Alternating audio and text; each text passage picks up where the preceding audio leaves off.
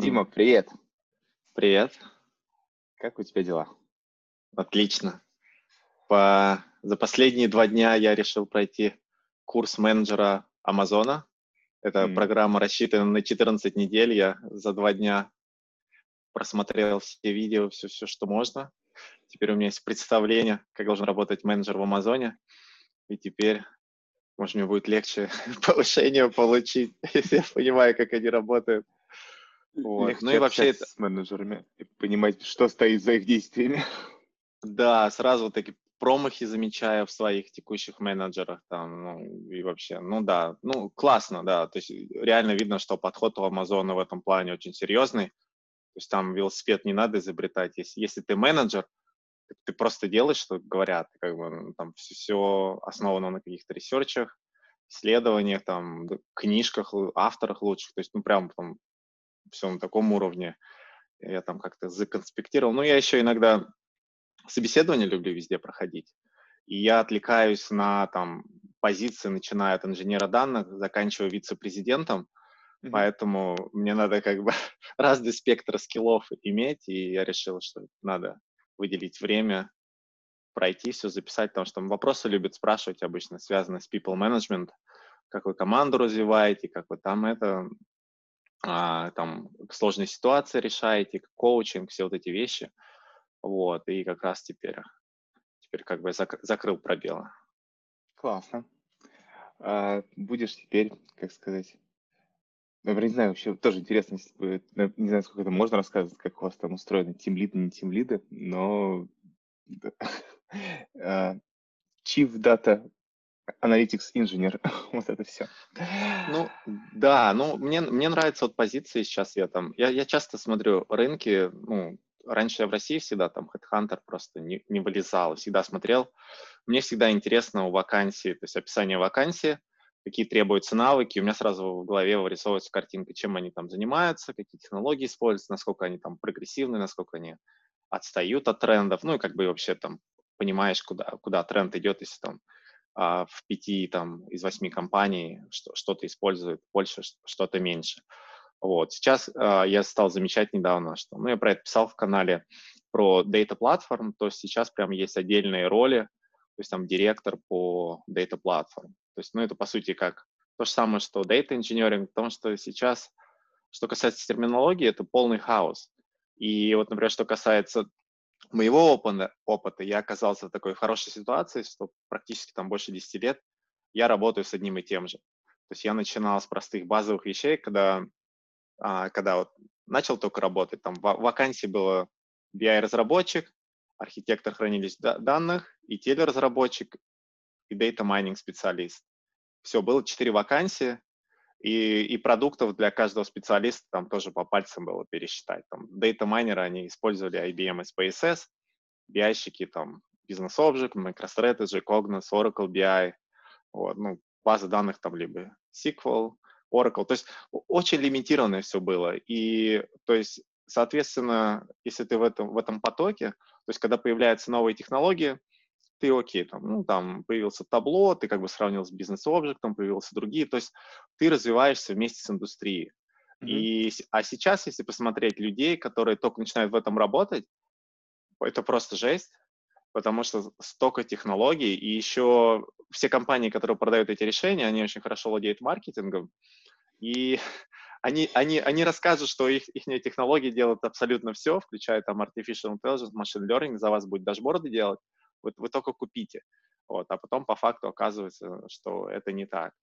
И поэтому, то есть очень важно, если есть такая возможность, как бы начать с истории. Я всегда люблю, если я про что-то говорить, и какие-то там пытаюсь аналогии провести, а как это было раньше? Потому что раньше было проще. Но это то же самое, что как с автомобилем. То есть раньше автомобили люди могли сами починить, а сейчас попробуй, сам ничего не починишь. Вот. То же самое с аналитическими решениями. Если раньше можно было там понять, из чего оно состоит, и как бы там сделать его посложнее, получше, то сейчас оно якобы само все работает, но по факту нет. Те же самые проблемы, а, взаимодействие между системами, что и как, то есть это, э, это сложно. Даже вот если взять табло, то есть когда табло только начинался, я его первый раз посмотрел, наверное, в 2012 году, или даже в 2011, я тогда работал в Терадата, вот, и Терадата я стал шуршать там по вну... Это американская компания, у них там портал был, где куча-куча презентаций ресурсов. Вот, так как э, я еще тогда смекнул, что мне надо блог на английском и надо презентации на английском там, на будущий задел, все это куда-то складывать. То есть, что, как там, лучшие художники, они воруют, да? То есть, чтобы не изобретать mm-hmm. велосипед, я стал смотреть, что там Терадата, какие презентации они на, в Америке публикуют, что и как. Я нашел классную презентацию по партнерам Терадаты с BI. Вот, и, и из них я знал MakerStrategy, SAP Business Object, там Oracle, но там был табло, которого я не знал вообще, то есть я это ничего не слышал. И я как бы скачал себе табло и стал смотреть, что это такое, что-то, а тогда оно мне очень не понравилось, там как бы mm-hmm.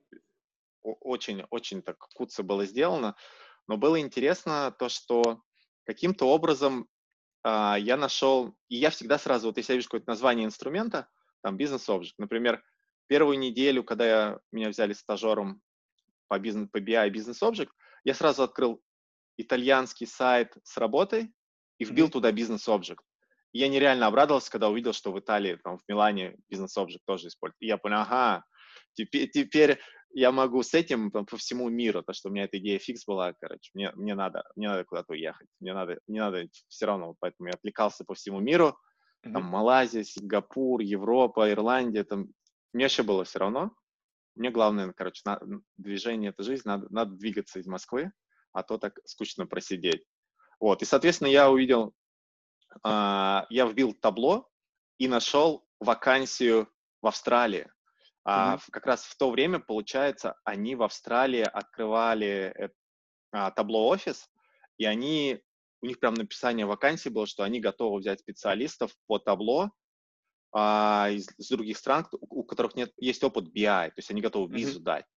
Я думал, все, короче, в Австралию собираюсь, я там такой довольный был, я как раз сидел где-то в Сбере на проекте, а, это здание детского садика было. Вот.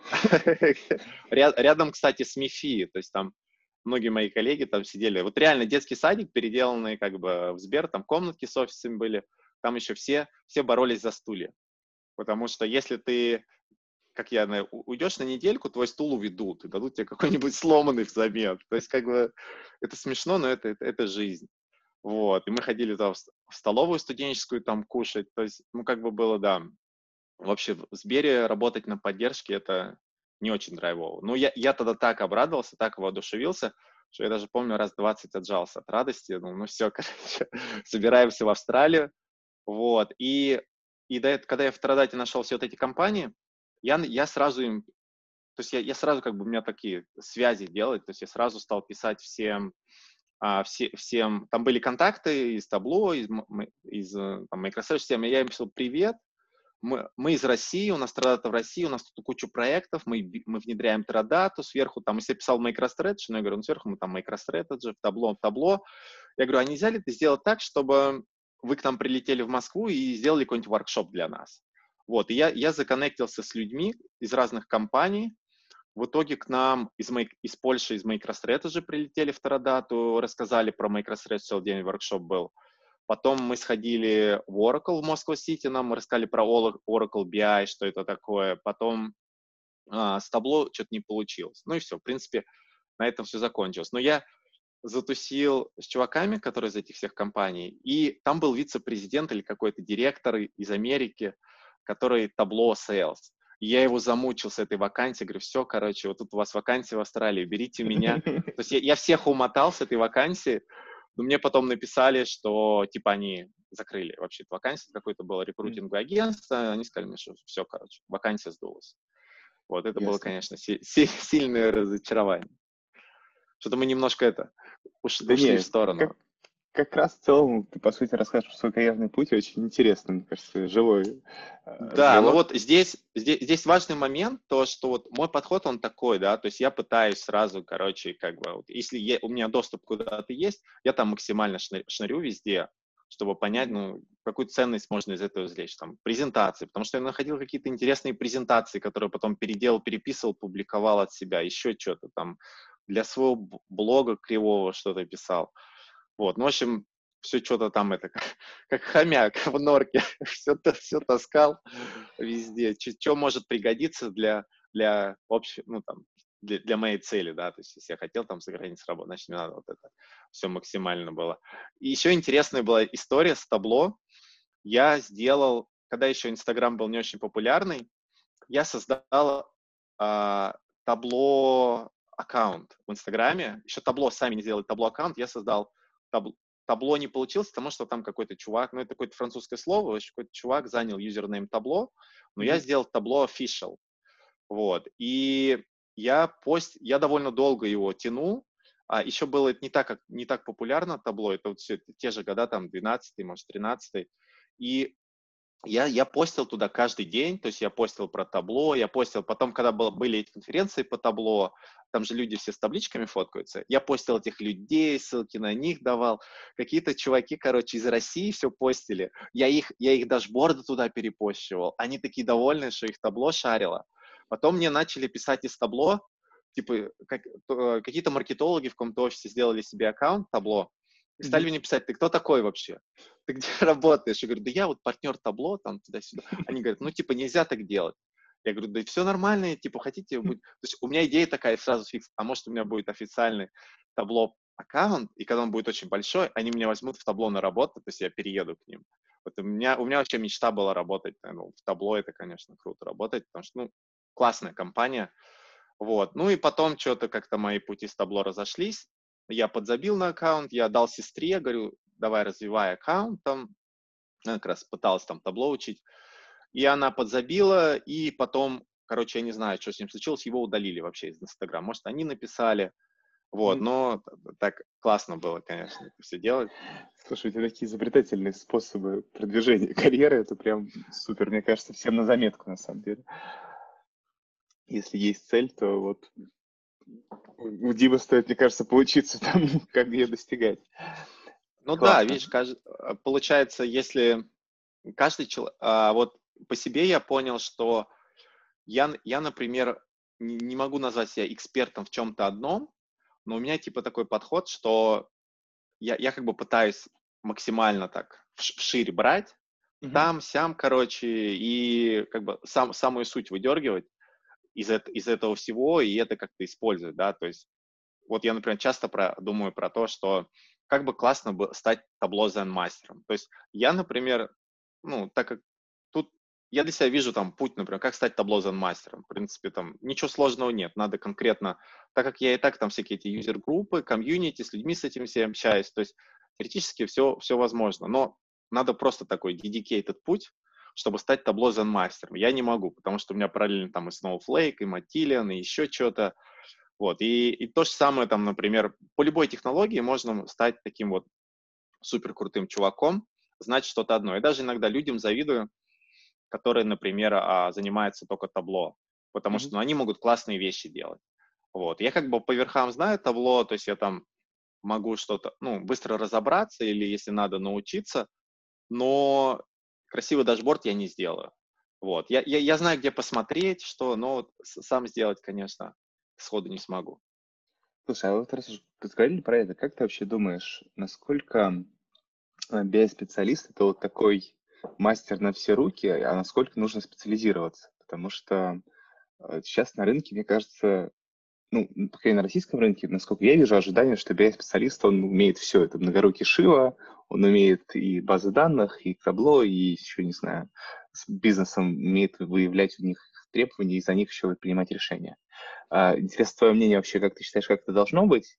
И, не знаю, отличается ли этим как-то западный рынок, а, если там более разделение труда более плотное? Угу. Ну, я сразу скажу, что западный рынок очень сильно отличается. Я думаю, это связано с, с тем, что компании, они, у них нет таких там жестких условий экономить на всем деньги. Вот, они пытаются, то есть доходит вплоть до того, что есть специалисты в команде, да, я там общался с всякими, которые только занимают визуализацией данных. Вот, соответственно, человек, он умеет офигенно нарисовать дашборд в Tableau, и, может быть, он еще знает Alteryx, то есть он может как бы подготовить данные для того, чтобы красиво нарисовать визуализацию, сделать красивый дашборд. и он офигенно востребованный, потому что он может показать красивые дашборды. Он вообще не знает, как там хранилище данных работает, какие они бывают, он, может быть, знает, как к нему подключаться, ему больше ничего знать не надо. Он, он берет датасет, он офигенно делает визуализацию. Вот. И причем, помимо офигенной визуализации, он может там найти причину, да, то есть, чтобы дашборд показывал там причину. То есть они классно знают, как это работает. То есть у них такая специализация. Есть другие люди, которые там специализируются на чем-то другом. А, и потому что это позволяет бюджеты. Бюджеты компаний, зарплаты, штат. Сейчас, конечно, а, из-за ковида, я думаю, все это, все пояс подзатянули, потому что то количество людей, которых сократили, а, и даже недавно общался тоже с человеком, он в Сан-Франциско работал, тоже их сократили, вот, просто там сотнями, сотнями увольняют людей, и я думаю, скатилось все к тому, что надо вот как бы уметь все. Mm-hmm. Вот. Но сто... это хорошо, может быть, для компании нанимать человека, который умеет все, но это плохо. Ой, это... да, то есть для компании как раз в идеале хорошо нанимать человека, который умеет что-то одно делать хорошо. Вот, если это компания, у нее есть бюджеты. Но для специалиста это плохо. Потому что если ты офигенно знаешь табло, ну, ты как бы ограничен, получается, твой выбор очень сильно ограничен. Mm-hmm. Вот. И в Америке, да, там в Европе с сознанием только табло ты найдешь работу. Вот, но все равно это, это тебя достаточно сильно ограничивает. Потому что, вот, например, я в Амазоне практически каждую неделю провожу собеседование, там, неважно, дата-инженер, BI-инженер, и там огромный список э, компетенций. Вот, то есть они, они хотят посмотреть, чтобы там человек SQL знал, может быть, там моделирование, хотя оно ему даже и не нужно, и в Амазоне его не используют. Mm-hmm. Вот, но ну, в России, да, в России все по-другому. Если, во-первых, в России проблема с вордингом, то есть как э, публикуются вакансии, то есть название позиции, то, что делает человек. То есть там вообще полный хаос. То есть я, я не знаю, откуда ноги растут, то ли это э, люди, которые публикуют вакансии, они просто как-то ну, копируют с других вакансий. Вот, то есть ос- особо понимания нет, что будет делать человек по факту, что написать в вакансии. То есть, ну, Россию сложно сравнивать с другими компаниями. Понимаю. А насколько вообще специалисты сейчас такие за рубежом востребованы? Ну, ты про это много тоже пишешь и говоришь, что действительно это так. А, наверное, хотелось бы понять, может быть, а, не знаю, какое-то соотношение, сколько таких людей в компании, насколько их много, или, может быть, уровень компании. То есть в России на данный момент, мне кажется, ну, то есть такие BI-аналитики, аналитики появляются в компаниях ну, размером, там, не знаю, от 100-200 человек. А, соответственно, позиции для в больших компаниях довольно ну, относительно ограниченное число, мне кажется, понятно, что они растут, но такой прям мощный штат аналитиков мог себе позволить, конечно, только крупный бизнес. Как с этим на Западе, а, я не знаю, может быть, там тоже small medium enterprise, они тоже уже такие прям data-driven, аналитические и так далее. Вообще, как с этим дела? Ну, что, во-первых, что касается стартапов, западных, у них, у них же много разных менторов, и то есть я даже с какими стартапами общался, они все говорят, что им там менторы рассказывают, что необходимо делать аналитику, необходимо там книжки вот эти, там Lean аналитик, стартап аналитик, они все говорят про то, что тебе необходимо измерять ваши ну, показатели. То есть это, как ни крути, это там в каком-то смысле BI. Вот. И, одна, например, одна компания была из э, Лос-Анджелеса, они делали какую-то приложуху наподобие Инстаграма, но что-то там только с видосами.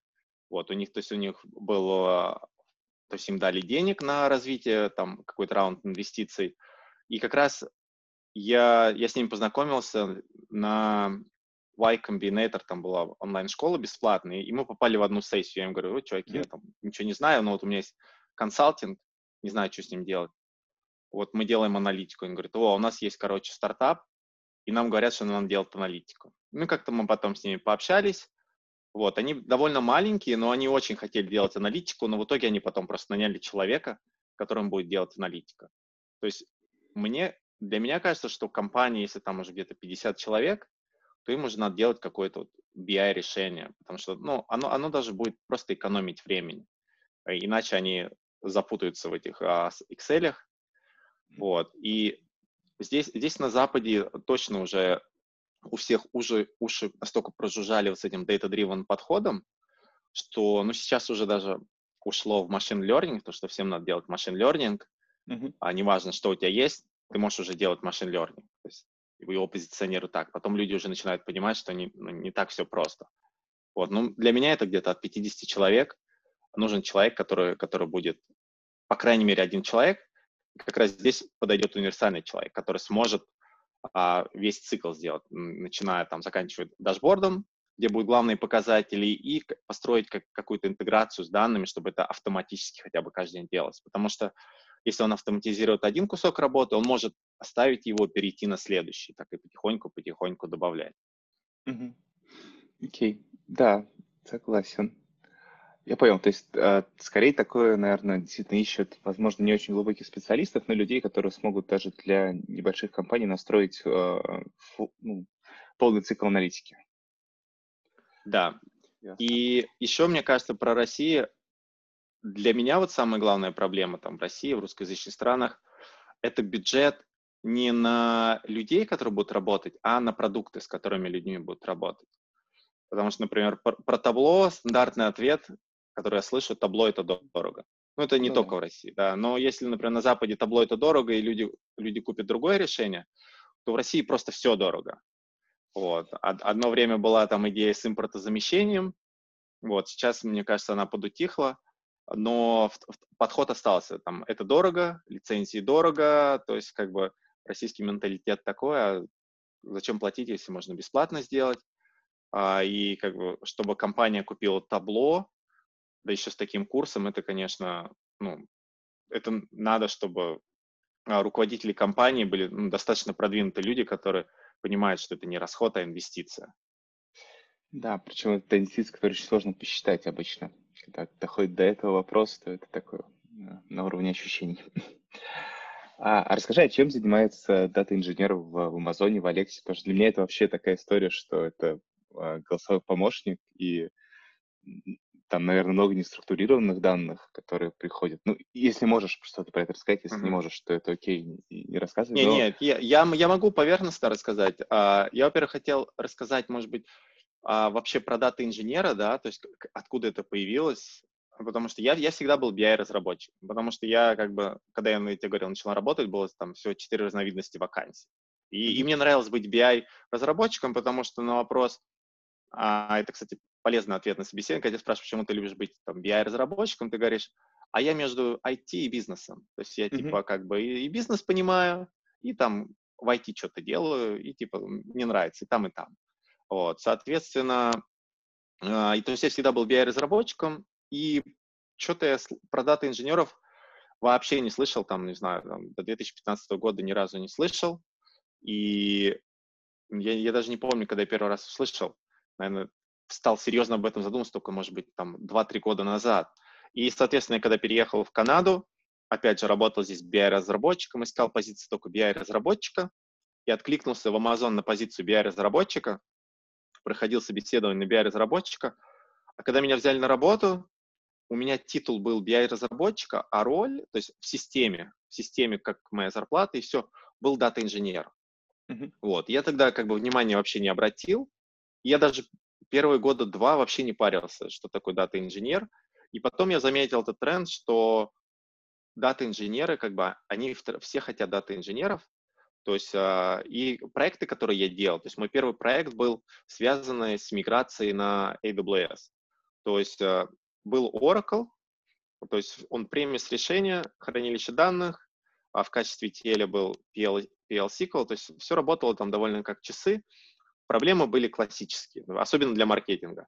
Они, у них новый канал какой-то, они там запустили новую компанию, а как это добавить в существующую там, модель атрибуции, существующий канал в отчет? А, а никак. Ждите, пока там у команды там 2 DBA было у Oracle, когда у них появится время, чтобы PL SQL принять. То есть это вообще черная mm-hmm. коробка была. И я, я сам PL SQL не знал, но я так чуть-чуть там мог посмотреть логику, потому что там набор SQL выражений было но в целом, то есть мой проект был это миграция on-premise в cloud. И, ну, то есть это в Redshift, соответственно, и, и второй проект надо было внедрить табло серы, потому что когда в Амазоне раньше был как был центральное хранилище данных, был а центральный табло сервер, который вообще не перформ, то есть это, наверное, максимальное внедрение там было большое очень, но не справлялся. То есть это такой, знаешь, его сделали потом просто попробовать. Если тебе нравится, если тебе нравится табло, покупай себе свой собственный табло сервер. Вот, в принципе, я, мы сделали свой собственный табло сервер, то есть в AWS это довольно просто. Просто устанавливаешь табло сервер на виртуальную машину, там, даешь все доступы. И что касается хранилища данных, его нужно было перекинуть на Redshift, на облачное mm-hmm. хранилище данных. Нужно было выбрать ETL-инструмент, и мы выбрали тогда Matillion. Matillion, то есть это, это по сути, drag and drop классический ETL-инструмент, который сделан для Redshift. То есть все, что... И он по принципу ELT, то есть он генерит SQL. То есть мы, когда делаем трансформацию, а, под капотом, как в табло, там создается SQL, который трансформирует данные внутри а, хранилища данных. То есть я сделал этот проект а, по, по Redshift, и весь этот ETL, плюс так как я перебирал PL-SQL, то есть мне надо было его в другой ETL-инструмент, и мой прошлый проект в Черногории был, я работал в маркетинге как раз, делал модели атрибуции и все, что с этим связано. То есть единственное, что я знал, это, это digital маркетинг, и поэтому я сдружился с департаментом маркетинга, и я им, я им все там разобрал по кусочкам, заново собрал, то есть мы пофиксили все проблемы, потому что у них была проблема, тоже классическая, если вот эта вот черная коробка со всей логикой, которая была создана в течение там последних 5-7 лет разными людьми, соответственно, там просто это, это был, например, первый или последний клик, но, но по факту это было там много «если то», то есть там, mm-hmm. ну, как бы кто-то логику дописывал, то есть там вообще не разбериха была. Я им это все посчитал, все красиво сделал, они, они до сих пор сейчас пользуются, очень довольны. Вот, ну и, соответственно, э, мигрировал в Redshift.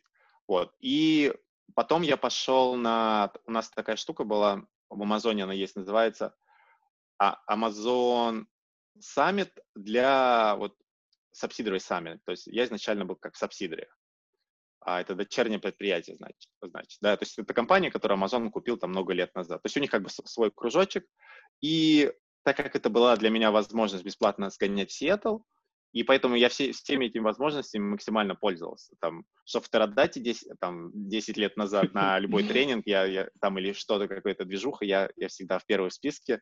Что здесь, да, если там в Сиэтл можно поехать что-то рассказать, я, я, не, я неважно, я отвлекаюсь, я всегда за все возможности берусь, там уже по ходу разбираюсь, что делать. Вот я поехал, рассказал про, про наш проект, как мы мигрировали в Redshift, как там табло внедрили. И я еще тогда, опять же, значения не придал, что я дата-инженер, я не придал значения, что я а, вот эту миграцию сделал в облако, что это что-то необычное, то есть я сделал просто свой проект. Вот, и потом, а, опять же, я там был подписан на какие-то сайты, то есть там какая-то компания ну не компания, то есть а, конференция в Северной Америке, они говорят, у нас там конференция.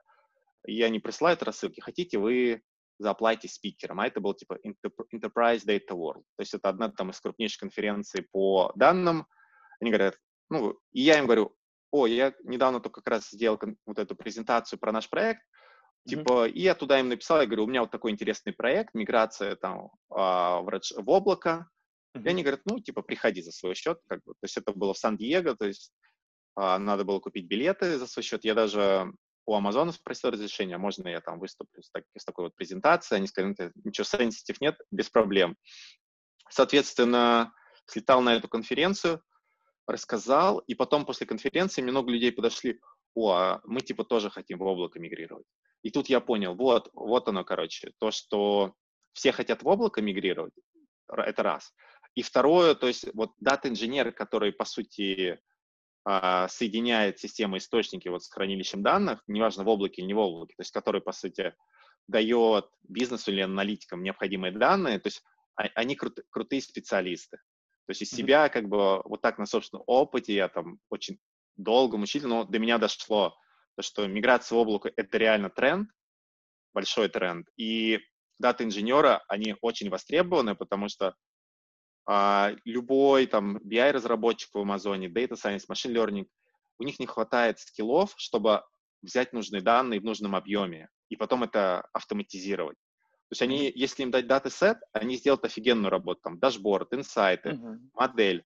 но никак не автоматизируют. И получается то, что вот у меня-то родилась идея, ага, типа надо консалтинг делать, тем более Канада отстает от Штатов, значит, надо в Канаде этот консалтинг делать. И потом я уже там на кучу а, проблем наткнулся, там нету рынка, никто вообще не знает, что это такое клауд, или они все боятся, или там табло не, люди вообще особо не знают. Вот, mm-hmm. там кучу всяких интересных открытий для себя сделал. Но в тот момент я осознал, что дата-инженер — это круто. Если говорить, чем занимается дата-инженер в Амазоне, mm-hmm. нормально?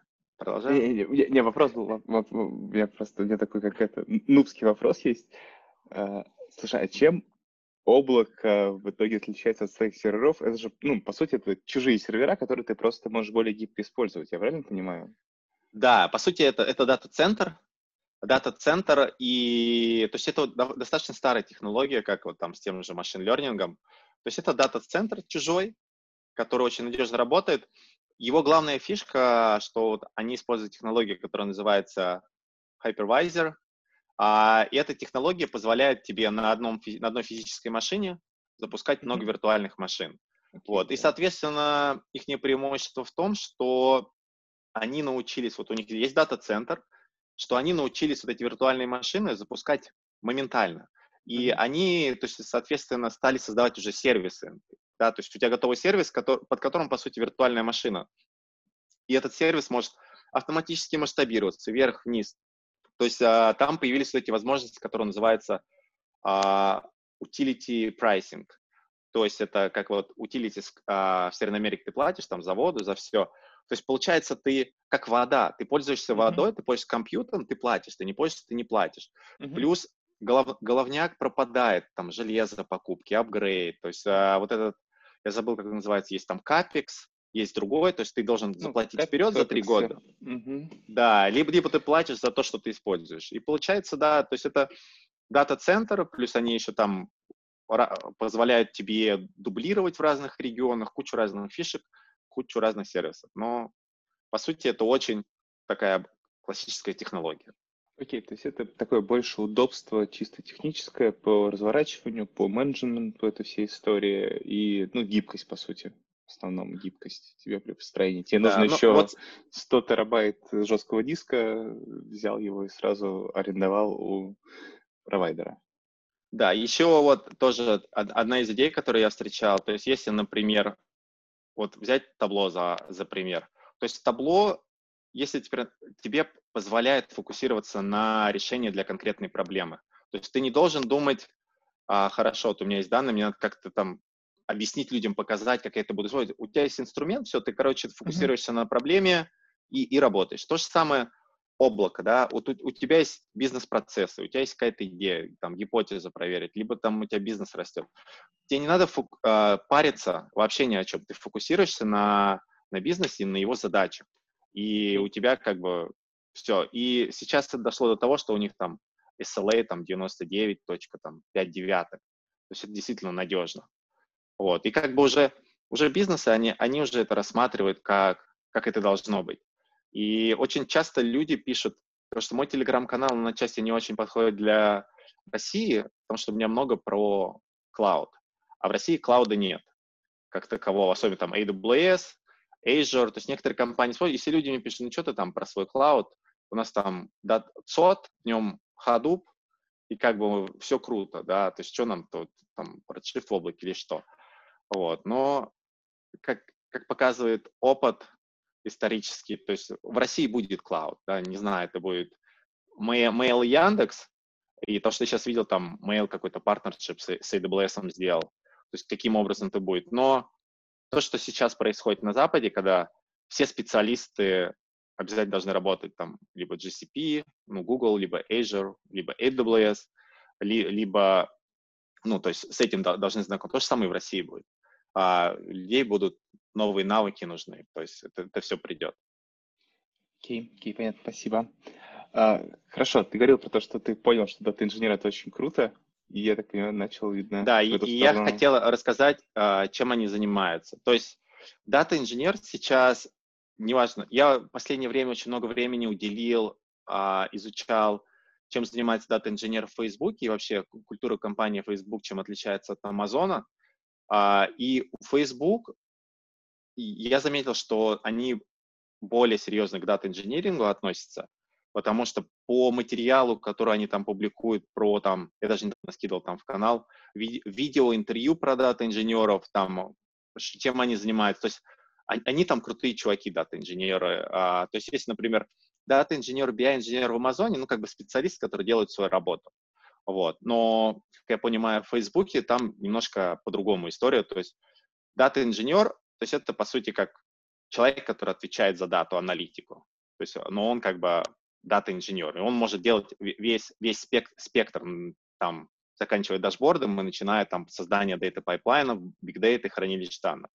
А в Амазоне я вот тоже интересный комментарий видел, что так как раньше был в Амазоне большой Oracle, соответственно, data engineering, он такой, он немного классический, как вот там термин рассказывал, есть там типа gentle data engineer и hardcore data engineer. То есть gentle data engineer — это человек, который такой классический, там, хранилище данных, ETL-инструменты с, с, с красивым интерфейсом, mm-hmm. и меньше кодит. Соответственно, в Амазоне очень много дата-инженеров, которые, то есть в их обязанности входит, если не брать инструменты, это предоставить данные для, либо для BI-разработчиков, либо для машин-лернинга. Вот. Mm-hmm. И есть очень много команд сейчас, практически все команды используют продукт-менеджеров. То есть уже нету ни проект-менеджера, ни программ-менеджера, есть только продукт-менеджер. То есть все проекты — это продукты. И неважно, что ты дашборд делаешь. Вот в Алексе мы делали а, проду... наши продукты в Алексе — это были дашборды. Часть mm-hmm. из них была сделана в табло, часть из них была сделана там кастомизирована. Соответственно, это продукты, а есть продукт-менеджер, который отвечает за фичи. То есть фича mm-hmm. это там фильтр, это новая фича твоего продукта. Соответственно, он к тебе приходит и говорит, а, или там BI-разработчикам, но они будут уже потом, когда данные будут, они, он тебе говорит, ну, нужно, короче, добавить новую фичу в дашборд. Для тебя это как для дата-инженера, значит, ты должен найти а, данные, может быть, их трансформировать, тебе их надо построить пайплайн, то есть загрузить к себе, либо у тебя это Redshift, либо это у тебя озеро данных, должен притащить их к себе, подумать, как соединить с тем, что уже есть, все это автоматизировать, проверить и предоставить, например, доступ для разработчика BI, чтобы он взял этот mm-hmm. дашборд, докрутил. Либо друг, другая история очень популярная, это работа с командами разработчиков, так называемые software developer engineers. То есть если они строят кастомный интерфейс, то есть, по сути, как такой а, веб-приложение, им нужны данные. То есть а, задача дата-инженера приготовить им данные и автоматизировать, чтобы, по сути, их веб-приложение смотрело куда-то. Да? Mm-hmm. Она, она может использовать там какой-нибудь SQL engine для того, чтобы читать эти данные. То есть тебе опять надо приготовить, а потом приходит продукт-менеджер и говорит, наши пользователи захотели новую фичу. Они, например, хотят а, искать по тексту. Вот, например, там. Или они сказали, что когда они ищут по тексту, он долго грузится. Значит, надо сделать так, чтобы это грузилось быстрее. Вот. Либо подобрать там другой query engine, либо использовать другую технологию. То есть, когда ты инженеру, тебе надо как бы отвечать вот на это все и вот, это, вот, вот этим заниматься. А с точки зрения, и последний кейс, это работа с data scientistами и machine learning инженерами. То есть data science, с ними работать лучше всего. Хуже всего дата-инженеру работать с, с программистами, потому что у них свой подход на создание там пайплайнов, хранилищ данных, или у них вообще термина хранилищ данных нет. То есть у них а, там структуры данных, структуры хранения, и с ними больше без конца такие конфронтации, кто прав, кто виноват, а как делать. Вот. И это не, не личное мое мнение, потому что я разговариваю с другими дата-инженерами, у которых такой бэкграунд хранилищ данных, они говорят, да, это, это тяжело. То есть в Амазоне, конечно, теперь все эти истории, мои там обсуждения с разработчиками, программистами, они идут в мой опыт, и когда меня будут спрашивать про сложные ситуации, и лю- тут любят на Западе спрашивать, а расскажите про ситуацию, когда вы там, например, с кем-то что-то поспорили, но вы, или у вас есть там сложная ситуация, и вы как-то из нее, короче, выпутались. Я сразу рассказал, да, вот есть команда разработчиков, мы там вообще пипец не могли сработаться, но в итоге мы потом нашли общий язык, а они говорят про свои консерны, а, то есть, соответственно, я слушаю их не консерны, мы там пишем архитектурные документы, они их ревьюют, говорят комментарии, я там отвечаю. То есть, как бы вот такая коллаборация. То есть это такой мега классный кейс на Западе, как, как работать э, человек из, из мира с данными, работать с программистами. Когда мы работаем с scientistами, они просто в, наш, в нас души не чают, потому что они фокусируются на проблемы, они, например, берут там датасет и в питоне начинают что-то делать, чтобы посчитать mm-hmm. модель. У них, у них возникает проблема номер один, у них на ноутбуке просто не хватает памяти, чтобы взять большой датасет. Им, им надо это масштабировать. Они не знают, например, как в AWS там дать permission на данные из другого аккаунта. То есть такие вещи ты помогаешь, они, они там нереально тебе благодарны. Вот. И получается, то есть задача дата-инженера, когда он работает э, с дата-сайентистами, э, убирать uh, все roadblocks для, для этих ребят и помогать им, то есть как бы модель в продакшн отправить. Вот. И как отправить модель в продакшн, там очень много разных подходов. И некоторые называют это MLOps. Вот. Ну, например, если говорить про AWS, там есть технология SageMaker. То есть SageMaker, а, например, как раньше, как раньше считали модели для больших данных? Был Hadoop, и сверху Hadoop, например, Spark. То есть на PySpark можно описать логику и посчитать модель. Но в AWS Hadoop это называется сервис Elastic MapReduce плюс Spark. То есть там тоже возникает проблема, а сколько тебе нодов надо Hadoop, чтобы хватило, а как поднастроить Spark. И Amazon выпустил, не знаю, насколько давно, продукт, который называется SageMaker. То есть SageMaker — это, по сути, виртуальная машина, а, которая внутри, вот у нее вот эта GPU-видеокарта, кучу оперативки, а, предустановлена уже весь необходимый софт для там все, все эти библиотеки, фреймворки, MaxNet, TensorFlow, что хочешь. И есть uh, Python Notebooks, то есть Jupyter Notebooks. То есть получается, ты, ты пишешь логику в Jupyter Notebooks, и у тебя есть уже эти ресурсы, которые будут делать а, компьютер, эти виртуальные машины. ты можешь масштабировать сверху вниз и платишь только, когда ее используешь. Плюс mm-hmm. ты еще а, сразу, что касается вот, MLOps, DevOps, как ты будешь модель с, с dev на prod, если какие-то изменения, как ты будешь модель и плюс еще можно создать так называемый endpoint, чтобы у тебя модель не в батч-режиме была, а, например, в реальном времени. То есть у тебя новые данные на, на вход приходят, модель запускается, рассчитывает, данные выходят. Вот. Mm-hmm. И как раз дата-инженер это человек, который поможет дата-сайентисту решить все, все вот эти проблемы. И mm-hmm. вот, например, сейчас в моей новой команде а, здесь нету других дата-инженеров, а, здесь нету других разработчиков программного обеспечения, есть только scientists и продукт менеджеры Mm-hmm. Соответственно, то есть у меня теперь как бы полная свобода действий. Вот, и то есть, ну, реально, теперь лично для себя я хочу больше углубиться в Python, а, потому что я понимаю, что а, как бы, ну, надо куда-то дальше развиваться mm-hmm. и, ну, использовать. То есть я, например, все, что я сейчас умею, я, например, Python использую, может, 20-30%. Теперь я хочу наоборот. Все задачи, которые я делаю, я буду делать на питоне по возможности, а если там что-то останется, я, может, буду использовать SQL, чтобы... Потому что профессия дата-инженера, по сути, у тебя есть набор из нескольких технологий, там, например, хранилище данных, Hadoop, еще что-то там, Data Lake, и если брать в разрезе cloud вендора, там, AWS, Azure, у них там 5-6 технологий, которые ты можешь использовать. Вот. Ну и там еще как данные, там стриминг или батч, вот эти все вещи. Uh-huh. Вот тебе просто нужно понимать э, для каждой ситуации, что, что ты будешь использовать и когда. То есть оно достаточно лимитированное. Вот. И сейчас другой новый кейс, который тоже коснулся всех дата-инженеров по всему миру, это связано с privacy. То есть это GDPR, это HIPAA, там сейчас Латинская Америка выпустила, это в Калифорнии свой. То есть задача простая — удалять клиентов по запросу.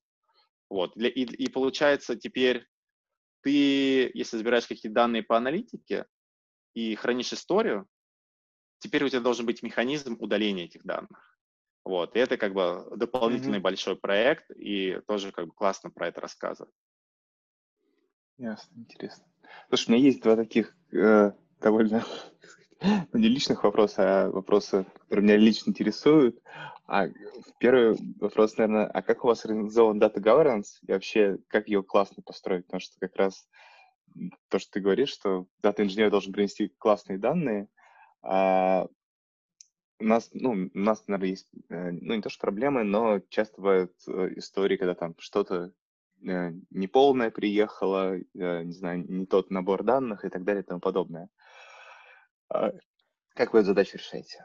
Или ты бы чего а, посоветовал? А, не знаю, куда что, посмотреть. Что касается с Data Governance, я знаю, например, что это нереальная классная история для страховых компаний, вот, таких консервативных бизнесов. В Амазоне, например, со скоростью, с которой мы там двигаемся, с которой там фичи и проекты сыпятся, я вообще, вообще не думаю, да, то есть главный консерн — это безопасность. Это безопасность и качество данных, да, чтобы показатели были правильные, как, и как ты собираешься там проверять эти данные.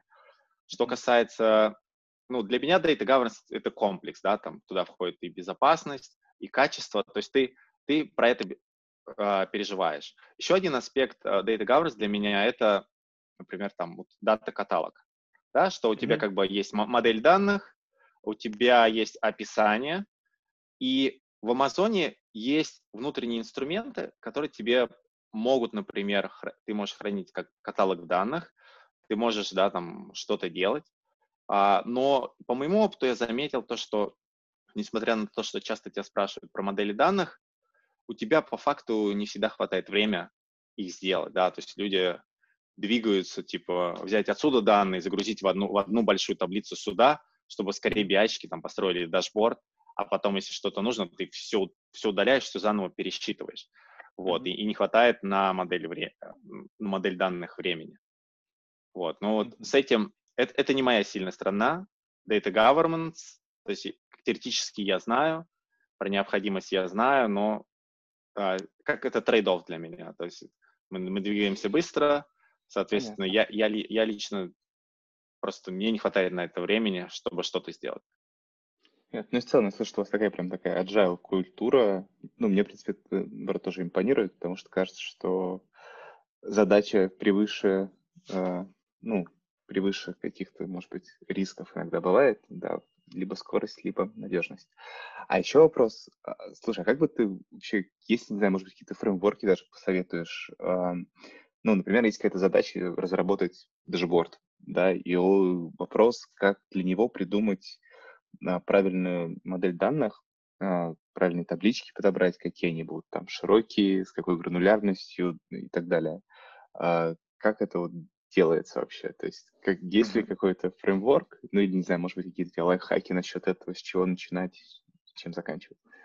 Ну смотри, то есть правильно я понимаю, задача, то есть есть бизнес-процесс, и тебе необходимо для него построить как, какие-то метрики или?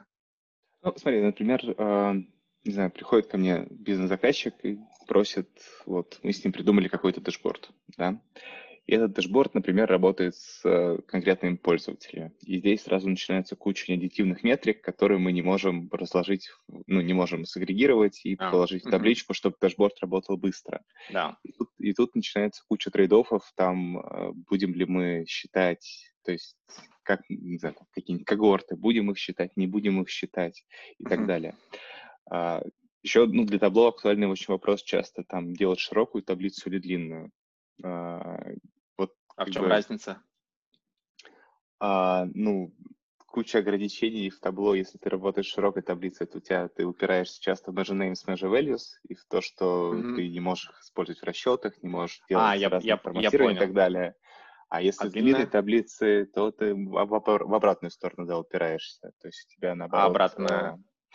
А у тебя ты не можешь менять форматирование динамически для каждой метрики. Ну, если у тебя на в длинной таблице хранится одновременно а, и процент, как... и миллионы долларов, то ты их выводишь mm. все равно как, ну, там, float с двумя точками, ну, с двумя знаками. Mm.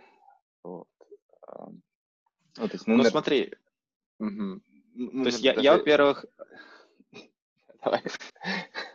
я, я, я прям с такими ситуациями не сталкивался, то есть, ну, может, с какими-то сталкивался, когда где-то что-то не помещается, но не влезает. То есть для меня весь дизайн должен, должен находиться под табло. То есть mm-hmm. а, я должен показывать в табло именно тот кусок, который будет удобно работать с табло. То есть и если когда-то инженеры знают, что там кто будет потом потреблять мою таблицу, то есть я обязательно должен знать, как им комфортно это будет работать. Если им не подходит длинная таблица или широкая таблица, значит, я такую таблицу не должен делать. И как бы про, про, просто не должен, потому что иначе потом неразбериха будет. Для меня будет лучше сделать несколько таблиц, вот, потом, например, там использовать в табло, то есть мы часто очень делаем как data blending, mm-hmm. вот, когда, и ты, соответственно, можешь уже разную гранулярность показывать, то есть ты на конкретном view, на конкретном дашборде можешь уже э, зонить и показать, что-то показать, вот, но я, я не фанат огромных таблиц, то есть я, огромные таблицы, они классны, когда у тебя row-level data, то есть ты когда в стейджинг эти данные собираешь, пусть они будут любого размера, но когда ты будешь уже показывать метрики, то я, я постараюсь максимально как-то разграничить. То есть в таблице должны лежать метрики, те, которые, например, там а, аддитивные друг с другом. Вот, то mm-hmm. есть я, и, иначе просто даже если мы положим туда эти разные вещи и будем думать, что окей, там бизнес-пользователь знает, как с ними работать, он обязательно сделает все наоборот. Вот поэтому, то есть моя задача это максимально все так разложить на кусочки. То есть подход больше в Tableau фронтенд инструмент, а всю логику мы оставляем внутри э, пайплайна подготовки данных или не, да, не под, да, и второй момент, то, что если мы перетаскиваем эту логику в табло, и у нас достаточно крупные данные, то есть а, там все эти вычисления, они ресурсы едят в табло. Там, а если да. какие-нибудь LOD, вот а, там все вот они, они просто очень много едят ресурсов. Окей. А, спасибо. А еще вопрос, а как вы работаете с экстрактами или нет? У нас тоже такая немножко холиварная э, история. Все-таки live подключение или экстракты? Потому что когда мы ставим экстракты, мы, по сути, ну, по-хорошему ставим еще один слой данных, на самом деле, за которым тоже нужно следить, который тоже падает, не отрабатывает и так далее. Какие да, есть о, ну, про это я, я могу рассказать. Я же был Tableau администратором. А, соответственно, для меня, а, вот, например, когда мы работаем а, с Redshift, у Redshift есть одна проблема, это concurrency. Сколько одновременных запросов он может обрабатывать. В принципе, если взять другое хранилище данных, если у него нет проблемы в низком количестве одновременных запросов, у него может быть другая проблема, то, что просто это будет очень дорого или там очень долго бегать. Соответственно, если у тебя много пользователей, и ты им даешь live connection, это, это и в табло как? Что такое Live Connection? Каждое твое изме, изменение, там, перетягивание фильтра dimension, это отправляет запрос автоматически в хранилище данных, что не круто. То есть для меня в табло все очень просто. Если я могу создать экстракт, я создаю экстракт. Вот. Например, у нас экстракты, там, у нас ограничения по выполнению обновления экстракта, из-за того, что очень много команд и всего, то есть час то есть за час у нас создается экстракт на где-то на 150 миллионов строк с конфигурацией сервера, который есть. Вот. Mm-hmm. И э, этого как бы, ну, вот так это примерно работает. И, со- соответственно, этот экстракт, он, это как кэш, да, то есть я его не рассматриваю как еще один слой данных, я его больше рассматриваю, потому что табло, я рассматриваю табло как семантический слой, где у нас еще один слой данных, потому что мы создаем там показатели, рассчитываем какие-то показатели, и это является нашей логикой, нашим слоем данных. Сам по себе экстракт — это просто это, это кэш, который позволяет нам очень быстро работать с табло во фронтенде, чтобы не ждать запроса. То есть для меня я всегда сначала делаю экстракт и ставлю на расписание. Если он не работает, ну, тогда я смотрю, почему не работает. Потому что экстракт состоит из двух частей. Это сколько работает запрос, и потом уже табло сервер, может ли он его переварить или нет. Если не может, может, надо уменьшать там историю, может увеличивать агрегаты. Вот. Если, если ничего не помогает, я переключаюсь на Live Connection. Но Live Connection — это история, там, грубо говоря, о трех дименшенах и, двух, и двух показателей для mm-hmm. огромного датасета, потому что у нас есть, например, одна маленькая таблица, в ней миллиарды строк, там, вот я знаю пример, там парень показывал, 21 а, миллиард строк, и у него там буквально несколько метрик, несколько дименшенов, он меняет фильтры, и табло за несколько секунд все, все это меняет, потому что этот за, запрос уходит в Redshift. То есть а я, например, когда в книжке писал главу, как раз я писал главу типа Big Data для табло, то есть там очень прост, простой подход, типа если у тебя big data, то табло делает рендеринг, то есть ну, mm-hmm. отображает результат, а весь heavy lifting идет а, в твой data engine, там, хранилище данных, либо там Hadoop, неважно что. И вот То есть тут даже спорить не надо, нужно, не нужно, тут просто, ну, как мне кажется, как best practices. Экстракт для всего, если не работает, у нас огромные данные, мы делаем live connection. Ну, или, может быть, когда мы с Excel работаем, но можно и вообще не, без разницы, live connection или экстракт. А, окей, я понял. Я знаю, почему у нас, наверное, с этим есть проблема, у вас нет. Вы работаете с облаком, а мы работаем с физическими этими, и у нас, получается, мы прокачиваем просто две инфраструктуры. Наверное, из-за этого у вас есть преимущество с облаком. М-м-м. Ну, то есть у нас ну, просто а вопрос вы, в том, а... что либо качать инфраструктуру ИБД, либо качать инфраструктуру сервера табло, ну, чтобы он просто прова... про... смог, mm-hmm. мог проваривать эти экстракты, и не падали они. М-м. Не, но экстракты это могут падать, потому что если у тебя экстракт больше, там, чем может табло сервер обработать, и э, тебе же нужны бэкграундеры, которые их обрабатывают. Проблема с бэкграундерами, то, что мне в табло не нравится, например, у тебя сколько-то бэкграундов, и они все висят, обрабатывают экстракты, но тогда у тебя, например, там алерты, скедулер, все эти вещи, они не работают, потому что для обработки других там отчетное расписание, алерт или еще что-то, ему нужен бэкграундер.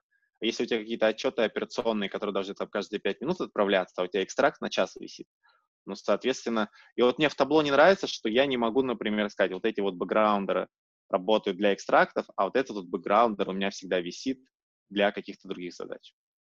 Не, мы сейчас так вроде ноды делим. У нас часть нот отвечает за отрисовку, а часть нот за... Правда, не знаю насчет именно насчет да, шкедлинга и э, алертов, не знаю. Но Нет, сами... то, что вы ноды делаете, у вас, например, а, ну, я не знаю, у вас бэкграундеры на одной ноде живут или на нескольких нодах? Ой, я тут сейчас буду плавать, покажу себе. Ну ладно, это, это, да, это все, пусть табло, табло администратора, да. Да, ну то есть я точно знаю, что мы последний раз пробовали делить э, отрисовку и создание экстрактов на разные ноды, чтобы повысить производительность э, работы Нет, сервера. Нет, смотри, это, это правильно, потому что если посмотреть а, табло, документацию, как а, делать вот эти ноды а, кластерные, то есть они тебе говорят, окей, у тебя одна нода с тяжелыми, в тяжелой обработке бэкграундеров, другая нода с визуализацией. А я сейчас говорю про случай, например, скедлер. То есть скедулер, mm-hmm, он да. отрабатывается бэкграундером. А бэкграундеру экстракт и скедеру это для него одна, ну, как бы, один тип. За... Поэтому что первый будет, то он первый возьмет обрабатывать. Ясно, да, да, да, все email рассылки висят действительно какая-то архитектурно не очень. Понятно. Дим, слушай, у меня, наверное, вопросов особо больше нету. Я и свои личные забр- спросил, и было очень интересно тебя послушать про твои идеи о том, как ты вообще э, строил свой карьерный путь. По-моему, надо всем подхватывать твой подход. Очень он проактивный и креативный. Окей, Блиц? Да, давай. Давай. Озеро или облако? Озеро. Окей. Redshift или Vertic? Redshift. Uh, Redshift или ClickHouse? Ну, вдруг, мало Redshift. ли. Redshift. Ну, если бы я был в России, я бы взял ClickHouse. Хотя я с ним не работал, но, как я понял, это такой для продвинутых дата-инженеров, продвинутых чуваков надо брать ClickHouse, Airflow и Redash. Вот. Ну, или если ну, есть деньги, табло. Бесплатный стек, да, звучит. И все это на питоне зафигачит. Тогда ты как бы образ, образцовый, модный такой хипстер. Да. А, Виктория или Бостон? Виктория. А, сиквел или SQL? Сиквел. Сиквел. Окей, у меня все с Блицем. А, Дим, да. спасибо большое, что пришел пообщаться. Было очень интересно. Мне кажется, прям получилось и мотивационно где-то, и технически много всякого тоже проговорили. А, мне, правда, было очень интересно. Спасибо большое, что пришел. Тебе спокойной ночи и завтра хорошего рабочего дня. Ну и еще раз спасибо от комьюнити, тебе скажу, за счет того, что, ну, за, за то, что ведешь образовательные проекты, мне кажется, это очень круто. Ром, спасибо за приглашение. Да, я, я, например, про тебя не знал до того момента, как ты написал про вебинар, и потом увидел твой, твой канал. Действительно, очень высокое качество ну, дашборда всего. Вот, и то есть это такой прям топовый уровень. Вот. Осталось тебе реально получить табло Zen Master, Потому что, мне кажется, из России еще нет ни одного табло Zen мастера. Если ты так топишь за Zen мастера, тебе надо его получать. Все, что тебе нужно делать, это просто э, все, все фигачить в английскую версию, и еще YouTube-канал, да, там по табло, обзор новых фичи, табло бета, все эти вещи, да, с регулярностью там раз в недельку. И реально надо, чтобы уже кто-то из России был табло мастером. У нас же нет табло мастера из России. А Юрий Фаль, насколько я знаю, табло мастер. А, ну, ну вот, значит, ты будешь вторым тогда. Ну, ладно, в общем, Если ты посвятил этому жизнь. Нет, ладно. Я, как всегда говорю, я отвечу от инструментов, я специалист по визуализации инструментов вторично. Вот. Ладненько, Дим, все, спасибо большое и пока-пока. Пока.